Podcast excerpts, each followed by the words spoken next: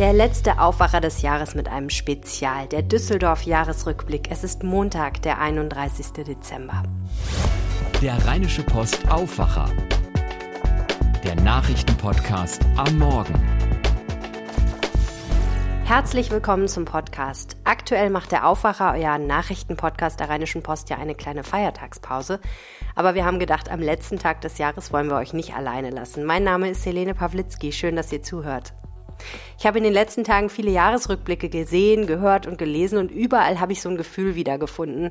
2018 war ein turbulentes Jahr, irgendwie ein bisschen anstrengend, es ist viel passiert, es wurde viel diskutiert und ob wir als Menschheit weitergekommen sind, das lässt sich noch gar nicht so richtig sagen. Das gilt für die Welt, das gilt für Deutschland, für NRW und natürlich auch für Düsseldorf.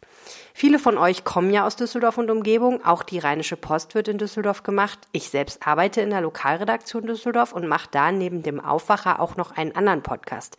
Einen wöchentlichen Podcast mit meinem Kollegen Arne Lieb. Vielleicht kennt ihr den schon. Der heißt Rheinpegel und wir sprechen jede Woche über die wichtigsten und die witzigsten Sachen, die so in Düsseldorf passiert sind.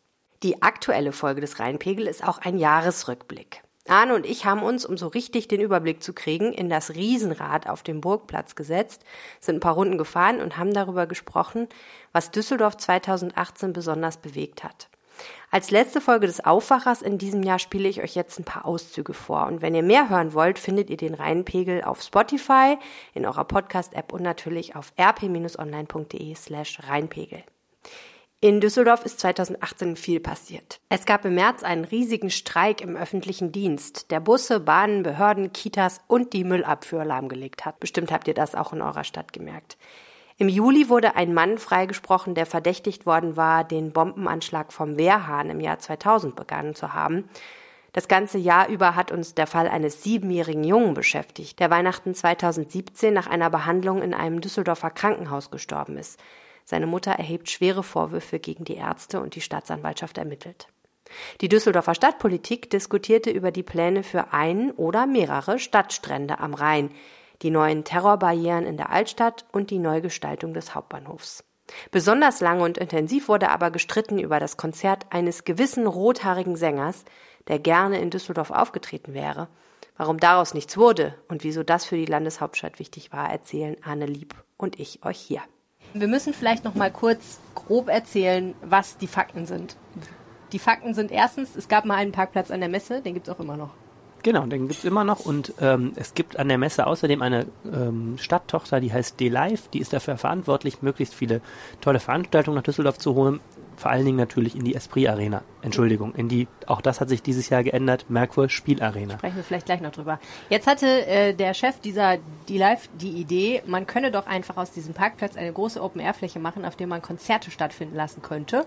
Und zeitgleich stellte Ed Sheeran, der rothaarige Folksänger aus der Republik Irland, fest, ist doch ihre, oder? Ja. ist der Engländer, wie auch immer, stellte fest, dass äh, sein Konzert, was er ursprünglich mal äh, am Flughafen Mülheim Essen hatte machen wollen, dort nicht machen können würde. So, und der Mann, der äh, für dieses Konzert verantwortlich war, heißt auch so ein bisschen wie Folk, nämlich Volkert Kopmann äh, von dem äh, Unternehmen FKP Scorpio, das Volker Kopmanns Productions heißt, habe ich auch im Laufe der Recherche irgendwie erst spät bemerkt. Ähm, und dieser Mann hat dann ähm, eins und eins zusammengezählt. Er hatte irgendwie schon 85.000 oder 84.000 Tickets für Ed verkauft, aber merkte, dass es ähm, drohte, dass sein eigentlicher ähm, Ort, nämlich der Flughafen Essen-Mülheim, aus Umweltschutzaspekten nicht genehmigt wird. Und dann hat der gesagt, Sekunde, die Düsseldorfer, hat er glaube ich wirklich in der Rheinischen Post gelesen, die Düsseldorfer planen noch eine Open-Air-Fläche, das wäre doch was. Und hat dann angerufen und gesagt, können wir das nicht total kurzfristig machen? Der äh, Ed ist am 22. Juli hier, wir bieten euch eine voll schon geplante und ausverkaufte Veranstaltung. Die könnt ihr auf dieses Gelände setzen, äh, entsprechend Geld verdienen und damit direkt die Premiere feiern mit einem echten Weltstar, ob man ihn nun mag oder nicht. Und man könnte sagen, mit diesem Anruf fing das Unglück an. Dede. Dann ist etwas passiert, das ich auch total unterschätzt habe. Ich habe ja in Folge zwei oder drei dieses Podcasts hast du mich gefragt, wie wahrscheinlich es ist, dass dieses Konzert stattfindet. Und da war das Drama ja schon weit. Da habe ich gesagt 99,9 Prozent. dann habe ich meine Karriere als Orakel wenig später dann wegen Erfolglosigkeit auch beendet und sagt auf diese Fragen bei keinem Thema mehr irgendwas. Ja, und dann war erst, das sickerte dann so durch, ja, Ed Sheeran kommt und erst sah es so aus, naja, Äh, die Politik äh, muss das natürlich noch beraten, weil die eben alles natürlich, wo sie befragt wird, auch in Ruhe erstmal berät. Da müssen sich die Fraktionen eine Meinung bilden. Aber es sah immer so aus, ja, der OB hat das vorher, Oberbürgermeister hat das vorher mit den Fraktionen besprochen und jetzt wird das so ähm, in die Detailplanung ähm, gehen und dann Läuft. wird das laufen. Ja. Denn niemand, ne, niemand lädt doch ein Konzert mit 84.000 Leuten und Ed Sheeran wieder aus. War aber nicht so. Pustekuchen. Und dann bewegt, wurde das Ganze total, zum totalen Politdrama, vor allen Dingen, weil die, die Grünen nicht mitgespielt haben. Also die CDU war dagegen, die hat gesagt, die Anwohner, hat sich vor allem auf die Anwohner konzentriert, hat gesagt, die Anwohner im Norden sind einer erheblichen Belastung ausgesetzt durch Verkehr und Lärm und wenn, dann sollte es ein ordentliches Genehmigungsverfahren geben. Und das war, wäre aber sozusagen nicht so schlimm gewesen, weil die CDU ja eh in der Opposition ist. Aber dann ähm, kamen auch die Grünen ins Grübeln und fühlten sich äh, nicht früh genug mitgenommen, haben dem OB vorgeworfen, sie vor veränderte Tatsachen zu stellen. Und dann kam natürlich noch die legendäre Laufbahn dieser Messebäume. Die Geschichte ufert langsam aus. Ja, dann kamen plötzlich, also 100 Bäume auf diesem Parkplatz sollten gefällt werden, also ungefähr 100 Bäume, die vorher eigentlich noch nie so richtig eine Rolle gespielt haben, die irgendwie damals mit der Errichtung dieses Parkplatzes gepflanzt worden waren vor 30 Jahren und irgendwie ergab sich eine unheimlich explosive Gemengelage, ne? Ja, und wir haben jede Woche über dieses Thema gesprochen, weil einfach jede Woche sich was Neues ergeben hat zu dem Thema. Jetzt ist natürlich die Frage, also unterm Strich muss man sagen, Konzert hat nicht hier stattgefunden, sondern im schönen Gelsenkirchen. Ähm, Theater hat den Oberbürgermeister und allgemein die Ampelkoalition ziemlich beschädigt. Glaube ich, kann man ziemlich klar sagen. Ja, die sahen auf jeden Fall nicht gut aus. Also das war schon irgendwie peinlich, wenn man Konzerthochburg werden will und dann ja. ein Konzert, das natürlich noch nicht genehmigt worden war, was aber auch normal ist, dass so eine Genehmigung erst kurz vor dem Konzert passierte, aber wo der Veranstalter davon ausgegangen war, dass das klappt, so ein Konzert, ich glaube, das war dann die Entscheidung Ende Juni ungefähr, ähm, so kurzfristig wieder auszuladen, das war äh, schon echt nicht ziemlich optimal. peinlich. Und Open-Air-Fläche haben wir immer noch nicht, könnte aber noch kommen. Also die Prüfung läuft ja irgendwie. Ja, lustigerweise war es dann so, nach den Sommerferien, als sich alle wieder beruhigt hatten, ähm, ist dann im Stadtrat beschlossen worden, dass diese Fläche kommen soll, beziehungsweise dass zumindest ein Verfahren jetzt begonnen wird, ganz ordentlich mit Bürgerbeteiligung, mit noch mehr Umweltgutachten etc. pp. Ähm, wo jetzt ganz ordentlich diese Fläche vorbereitet wird, aber der grundsätzliche politische Wille, und das ist schon echt eine Riesenpointe, äh, von CDU bis Grüne, der grundsätzliche politische Wille für diese Fläche ist da. Der Unterschied ist, man muss jetzt nicht mehr ein ähm, Konzert von Red Sheeran mit einem Tribünenaufbau und so weiter, also ein im Grunde bestehendes Setup jetzt da rein integrieren, sondern man kann natürlich jetzt erstmal das Gelände ähm, entwickeln und dann den äh, Konzertveranstaltern sagen, was sie für Möglichkeiten da haben und was nicht geht und so. Und ja, wer weiß, also das Festival Rock in Rio hat ja Interesse angemeldet, echt eine Mega-Veranstaltung, auch mit ganz, ganz großem Star-Aufkommen. Und wer weiß, vielleicht werden wir irgendwann noch dieses berühmt-berüchtigte Gelände eröffnen und wer weiß, vielleicht hat auch Ethereum nochmal Interessen. Das Jahr 2018 in Düsseldorf fing schon aufregend an. Im Januar wurde zum Beispiel eine 300.000 Euro teure Skulptur vom Hof einer bekannten Kunstgießerei gestohlen. Das Ding wiegt 250 Kilo und ist bis heute nicht mehr aufgetaucht. Das Komitee Düsseldorfer Karneval erregte Aufsehen mit seinen Plänen, dem Rosenmontagszug eine Werbekarawane vorauszuschicken, wie bei der Tour de France. Daraus wird aber auch 2019 nichts. Zu wenig Firmen hatten Interesse. Gleich zwei Bundespräsidenten, der aktuelle und ein ehemaliger, waren 2018 in Düsseldorf. Steinmeier und Gauck waren beide da. Fortuna Düsseldorf ist aufgestiegen und das Düsseldorfer Stadion, vormals die Esprit Arena, hat für sehr viel Geld einen neuen Sponsor bekommen, der nicht jedem gefällt. Die Gauselmann-Gruppe, ein Glücksspielanbieter, hat sich die Namensrechte gekauft. Auch der Verkehr war ein großes Thema. Die Rheinbahn hatte 2018 ein echtes Krisenjahr. Am Schluss wurde der Chef rausgeschmissen.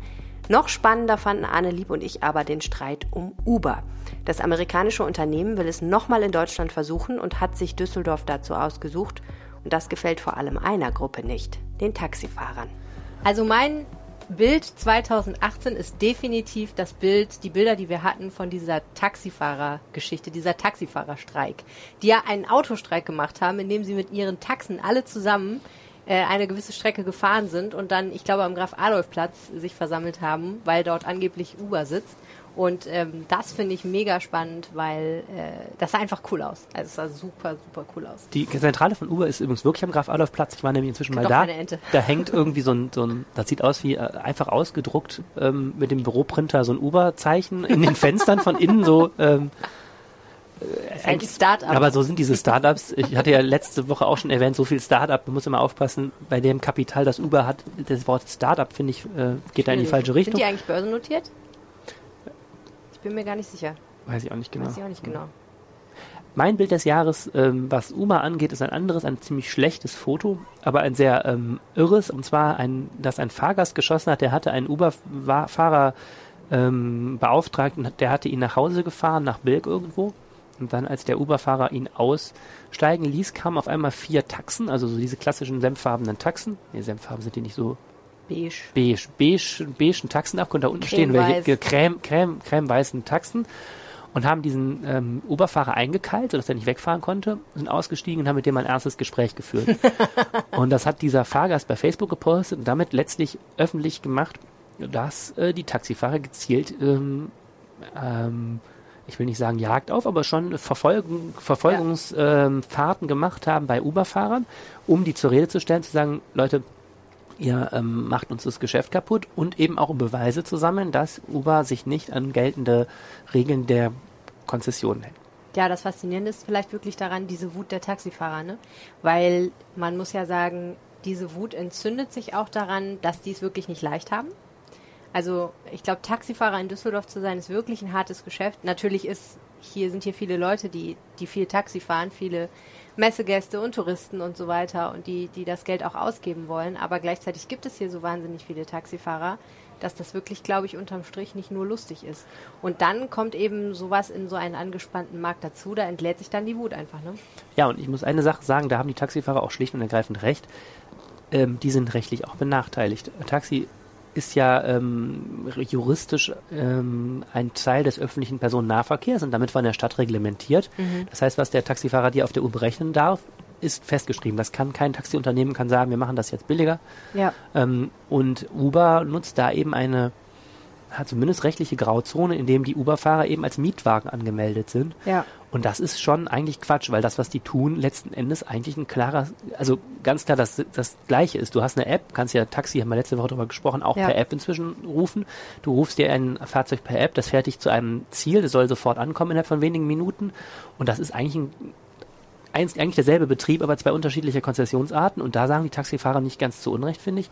Äh, das, was Uber da macht, ist letzten Endes uns ähm, mit, mit äh, Dumpingpreisen über Tricks äh, das Geschäft abgraben. Und das, du sprachst es gerade an, wo Taxis zwar wahnsinnig teuer für Fahrgäste sind, aber in Wahrheit auch bei den Taxifahrern und Unternehmern doch teilweise relativ wenig hängen bleibt. Ja, auf jeden Fall. Ähm, was mich in diesem Zusammenhang noch interessieren würde, ich weiß nicht, ob du das weißt, es heißt ja immer, die Gerichte werden das demnächst klären, ob das okay ist, was Uber macht.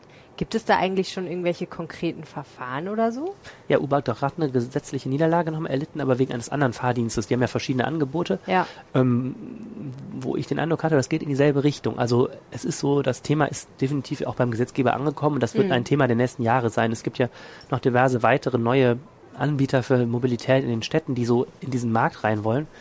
Äh, wo Düsseldorf ja eines der interessantesten Gebiete für ist, durch mhm. Flughafen und Messe. Und ähm, da wird es definitiv eine rechtliche Klärung geben. Also ich glaube, wir erleben gerade so eine klassische Übergangsphase und irgendwie wird sich das alles zurechtruckeln in den nächsten Jahren. Und das wird auch für die ganze Taxibranche noch ein spannendes, spannende Entwicklung. Ja, mega. Ich meine, grundsätzlich, wenn man sich anguckt, ähm, wenn man die Themen in diesem Verkehrsressort sozusagen sich anschaut, das sind ja ne, die Dieselkrise, die Rheinbahnkrise, ähm, Fahrrad, also Ver Verkehr war eigentlich ein super heißes Thema 2018, weil wir eben in so einer Phase sind, wo klar ist, so kann es nicht weitergehen, wie es jetzt ist, ja. weil wenn diese Stadt noch weiter wächst, dann wird es zum Kollaps kommen. Also Aber die Frage ist halt, wo geht die Reise hin und wie schnell kann man das auch umsetzen eigentlich? Ne? Immer, also Verkehr ist immer in Düsseldorf ein Riesenthema und ich habe dieses Jahr ähm, eine Menge ähm, Sachen auch dazu in verschiedenen Aspekten geschrieben, die kulminieren eigentlich so dahin zu sagen, die Situation auf den Straßen wird immer schwieriger, die Zahl der Pkw nimmt zu. Wir haben gemerkt, die Rheinbahn ist überhaupt noch gar nicht dafür ausgestattet, hier viel mehr zu leisten. Ähm, die Förderung des Radverkehrs ist doch auch eine echte Aufgabe, weil alles, was mit Infrastruktur zu tun hat, also Radwegebau, Radständerbau, dauert, kostet Geld und sorgt auch immer für politische Kontroversen. Und was mir so dieses Jahr immer mehr so in den Sinn kommt, auf der einen Seite gibt es wahnsinnig irre Ideen, äh, ne, Uber, diese ganze Möglichkeiten durch Digitalisierung und Smartphone ähm, sicherlich ein großer Teil. Ähm, es gibt auch interessante Konzepte für so eine Nutzung, Multimodalität, Nutzung von, von ähm, nicht Nutzung, also Multimobilität für, für Leute, dass du mit dem Rad mit dem Rad zur Bahnstation fährst, dann in äh, die Bahn steigst und dann an der Haltestelle noch ein Taxi nimmst für die letzten zwei Meilen. Das mhm. ist ja alles durch Smartphone gar kein großes Problem mehr. Aber ich finde, das, was so erträumt wird und möglich ist und das, was wir in Düsseldorf so im Alltag erleben, das ist noch weit auseinander. Also das ist schon echt ein riesen Konflikt und ähm, kontroverses Thema und ich bin da sehr gespannt, wie es weitergeht. Also das Thema brodelt unheimlich Verkehr und diese Dieselfahrverbote, um den Bogen noch kurz zu schlagen, äh, die in Düsseldorf ja auch drohen, ähm, machen natürlich nochmal deutlich, was es da eigentlich für einen für Druck auch für die Politik gibt, jetzt mal irgendwie Antworten zu finden. Mhm. Also das wird 2019 mit Sicherheit ein weiter ein kontroverses Thema bleiben. Natürlich war 2018 auch in Düsseldorf ein Jahr der Wetterextreme. Im Januar machte die Stadt die Schotten dicht. Der Rhein stieg über die Ufer. Hochwasser. Am 18. Januar fegte Orkan Friederike durch die Region. Kann sich daran noch eigentlich jemand erinnern? Und im Sommer stiegen dann die Temperaturen auf Rekordhöhe, was auch in Düsseldorf eine Diskussion darüber auslöste, wie man in Zeiten des Klimawandels bauen sollte. Apropos Wetter, am Schluss unseres Jahresrückblicks haben Arne Lieb und ich in einer Blitzrunde noch ein paar drängende Fragen beantwortet. Was war die größte Luftnummer 2018 aus seiner Sicht? Ich glaube, die Wachstumsstrategie der Rheinmann. Die Rheinmann hatte mit modernen Apps und irgendwas versucht, äh, ein, also ein ganz neues, äh, ganz neue Ideen zu gewinnen, um uns als Fahrgäste mehr noch zu gewinnen. Und ja nichts bei rausgekommen. Der Vorstand musste gehen. Das war echt eine Luftnummer. Ja, nicht so doll. Ich finde ja persönlich die erwähnte Werbekarawane äh, für den Karneval war eine ziemliche Luftnummer, weil ich fand das schon ehrlich gesagt bei der Tour de France nicht so toll, wie der Wagen in einer Affengeschwindigkeit an dir vorbeigerast sind und dich mit irgendwelchen bescheuerten Werbeartikeln bombardiert haben. Und im Karneval hat das offenbar auch nicht funktioniert, weil ja. niemand mitmachen wollte, keine Firmen. Was war der größte What the fuck Moment? Was war der Moment, wo du gedacht hast, was geht hier eigentlich ab?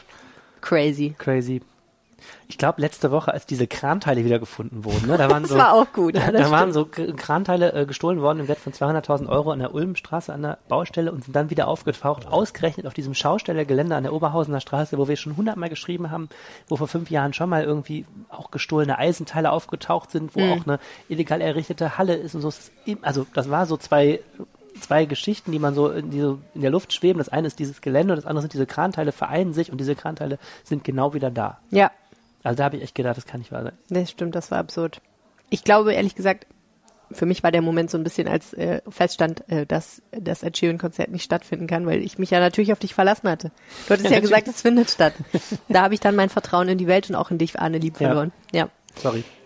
Ja, musste ich nicht für entschuldigen, ist jetzt einfach so. Was war mal wieder typisch Düsseldorf?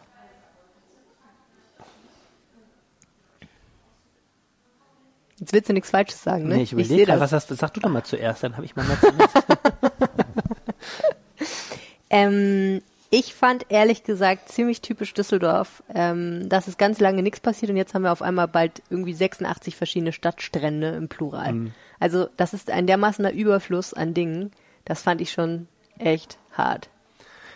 Ich glaube, ich weiß was. Sag mal was. Vor zwei Wochen haben wir noch so einen Entwurf vorgestellt, ähm, es gibt diese Idee, die heißt Rheinboulevard, die besagt, dass man zwischen Schadowstraße und Flingerstraße und Rhein im Grunde eine durchgehende mhm. Achse schaffen sollte. Da ist ja eigentlich eine Achse, die wird aber unterbrochen durch die Heinrich-Heine-Allee. Mhm. Ne, da ist ja, wo früher die Straßenbahnstation war, ist ja immer noch die alte Heinrich-Heine-Station, Straßenbahnstation. Ja. Heinrich-Heine-Allee, Straßenbahnstation. Und jetzt haben Architekten einen Entwurf vorgestellt, wie man das verbinden kann, nämlich indem man da so einen goldenen Pavillon hinstellt, wo die Leute drunter und drüber gehen oh können und so. Ja. Und eigentlich, also architektonisch eine total gute Idee, aber ich habe so gedacht, das ist der typisch Düsseldorf, da so eine ein goldener Pavillon. einen goldenen Pavillon hinzustellen. Ja. Ähm, ein goldener Käfig für all die hübschen Frauen, die. Nein, okay. Fällt mir nicht ein. Das war der Aufwacher mit einer Spezialfolge zu Silvester 2018. Danke fürs Zuhören das ganze Jahr über und natürlich auch heute. Wenn ihr mögt, empfehlt uns euren Freunden, entweder persönlich oder indem ihr diesen Podcast in eurer App bewertet, dann erfahren auch andere vom Aufwacher. Wir hoffen, ihr hört 2019 auch wieder rein. Mein Name ist Helene Pawlitzki und ich wünsche euch einen guten Rutsch und ein frohes neues Jahr. Ciao.